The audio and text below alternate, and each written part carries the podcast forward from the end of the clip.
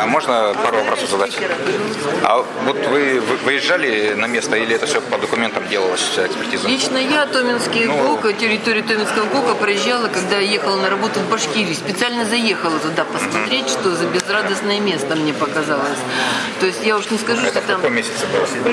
Это было осенью. Ну, осенью везде. Вот.